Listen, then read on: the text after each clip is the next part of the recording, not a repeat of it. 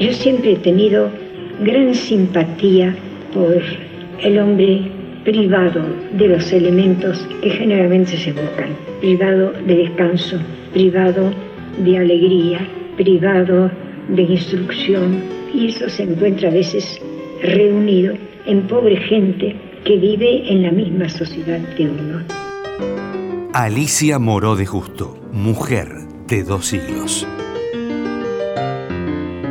Un 12 de mayo de 1986, partió definitivamente mientras la abrazaba el sueño de una siesta de otoño. Nació en Londres en 1885, el mismo año en que Louis Pasteur comunicaba que había dado con un método para prevenir la rabia o hidrofobia después del mordisco del animal. Sus padres, Armand Moreau y María de Nampón, le marcaron el rumbo. Mi padre entonces era soldado. Él, como tantos otros, emigraron a Londres. Vienen bajo la influencia de los que eh, habían emigrado a un país más libre, como era Inglaterra entonces comparada con Francia, buscando la manera de poder vivir.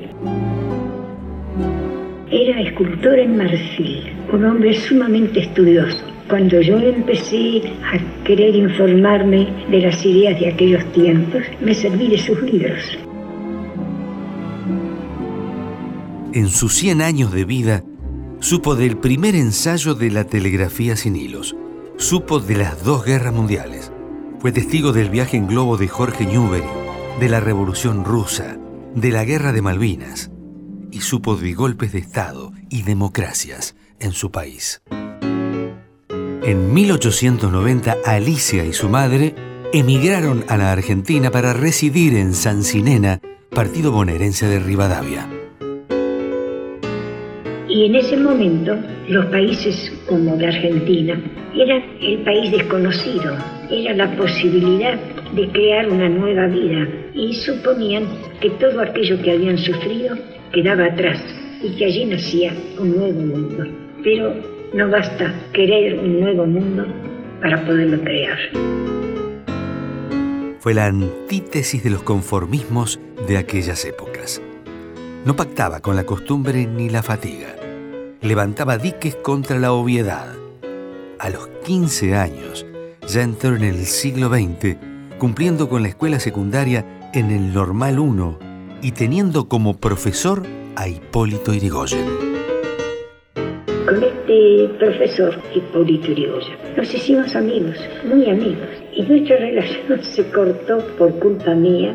Estaba entonces en quinto año, cuando eso coincidió con un movimiento, un ensayo revolucionario que él hizo. Y a mí no me gustó. Me pareció que no había razón para exponer a la gente que murió allí o que fue herida o que tuvo que escapar, etc porque yo no entendía lo que era el proceso social revolucionario. Se recibió de médica con diploma de honor. Fue una de las pioneras de la corriente feminista en la Argentina. La desvelaba la igualdad de oportunidades para hombres y mujeres, los derechos de las madres trabajadoras y no paró hasta impulsar el derecho al voto femenino, que fue aprobado recién en 1947 se casó a los 39 años con Juan Bautista Justo, fundador del Partido Socialista Obrero. Enviudó cuatro años más tarde. Fue ella quien mantuvo vivo el ideal de su esposo.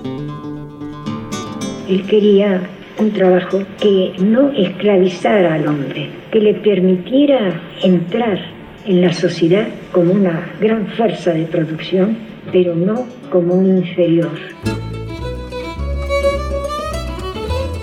A sus 98 años, concurrió a votar en las elecciones del 30 de octubre de 1983. Fue una de sus últimas apariciones en público.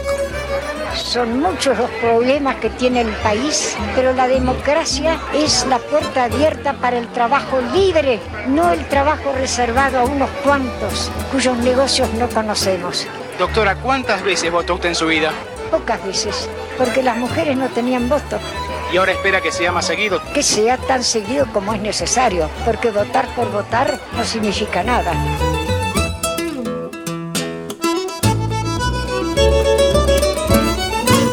Contenidos y memoria histórica.